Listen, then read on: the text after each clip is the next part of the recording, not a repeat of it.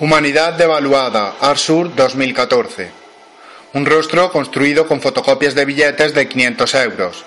Un altavoz que nos repite una y otra vez el mensaje de la doctrina del shock de Naomi Klein. Un texto que partiendo de un poema de la autora cubana Dulce María Loinaz nos habla de la devaluación de lo humano. Una lectura recogida en el libro Destrucción masiva, Geopolítica del hambre de Jan Ziegler. Son elementos de la obra Humanidad devaluada una humanidad devaluada, cosificada, a la que valoramos en función del dinero que tiene o produce, no por el hecho de estar formada por seres humanos. Una humanidad que cotiza en bolsa y que traduce el dolor en beneficios económicos.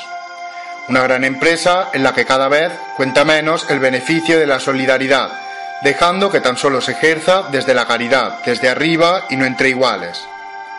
Una sociedad que crea guerras por intereses económicos, que destruye el medio ambiente en función de los intereses de empresas transnacionales, que puede acabar con el hambre y no lo hace, que puede erradicar la pobreza y no lo hace, que valora la calidad en función de la taquilla, que abre las puertas al extranjero que viene a gastar dinero y pone vallas, excluye e invisibiliza al que solo quiere sobrevivir. Porque nos cuesta dinero, porque ha llegado a valer tanto en nuestras cuentas que no vale nada en nuestra ternura y si no vale en ella, nada vale, y no importa si muere.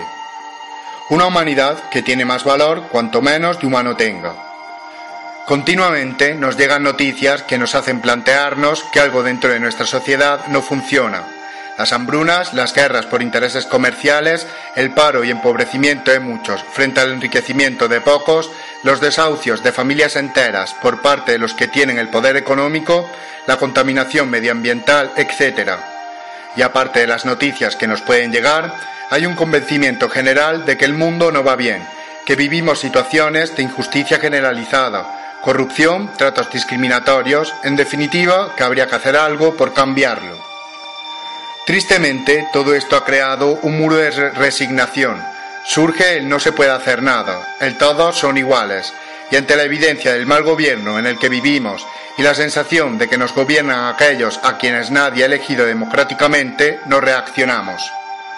Somos capaces de movilizarnos ante una emergencia social, pero no para cambiar las bases de esta sociedad. Hemos interiorizado al amo. Creemos que es utópico, ilusorio, ingenuo o ineficaz articular una respuesta. No escuchamos ni siquiera a nuestro corazón Vivimos, pues, en el absurdo de conocer la enfermedad, pero no buscar el remedio. Nos aferramos mientras dure a nuestro islote de comodidad y esperamos que la marea no suba tanto que también anegue nuestro mañana.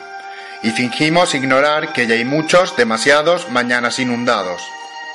Todo esto, nuestra resignación, nuestra sumisión, nuestro pequeño pataleo para después seguir acatando no solo no cambia las cosas, al contrario, acrecienta la injusticia, acrecienta la deshumanización. El artista, al realizar esta obra, interpreta a esta sociedad que ayuda con su silencio a construir esta humanidad devaluada, haciendo oídos sordos al dolor de muchos. Consolidamos un sistema intolerable y criminal. Ese silencio del artista solo se verá roto cada hora por la lectura de un texto de Jan Ziegler, sobre su experiencia como relator especial de la ONU para el derecho a la alimentación. Esta lectura, sin embargo, no influirá en el hecho de continuar la obra. El artista proseguirá con la construcción de la obra, ajeno a la realidad que ha expresado con la lectura del libro.